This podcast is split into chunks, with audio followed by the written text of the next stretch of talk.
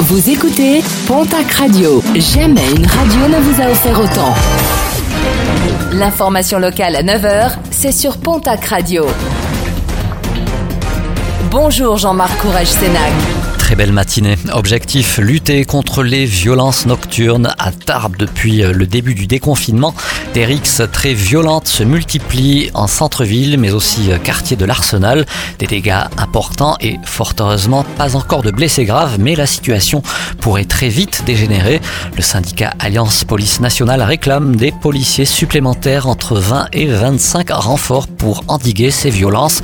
Du côté de la mairie, on envisage de développer la vidéosurveillance. Tarbes est déjà équipé de 66 caméras. Des opérations visibilité actuellement menées dans les Hautes-Pyrénées par la gendarmerie. C'était notamment le cas samedi dernier à Bagnères de Bigorre. Plusieurs contrôles ont notamment été menés afin de sécuriser la ville, notamment lors des activités nocturnes. Une opération spectaculaire hier en Vallée d'Aspe. L'Institut patrimonial du Haut-Béarn a procédé à l'évacuation par hélicoptère d'une vache en mauvaise posture suite à une chute au-dessus d'Escotte. Une seconde vache blessée au membre par une chute à Acous a elle aussi été élitreillée.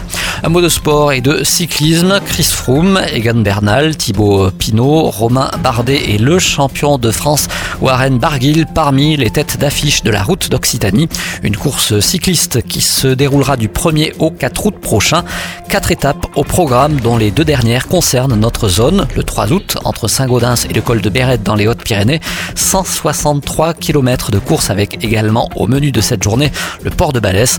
Le lendemain et pour la dernière étape, les coureurs relieront Lectour dans le Gers à Rocamadour dans le Lot. Et puis la deuxième salve des réservations pour les concerts du festival L'été à Pau a été lancée hier et pour réserver, rien de plus simple, direction le www.l'étéapau.com. À noter que plusieurs concerts sont déjà complets, ceux de Suzanne le 28 juillet, de Flavia Coelho le 31 juillet, d'Ayo le 5 août et des Nègres Marrons le 8 août.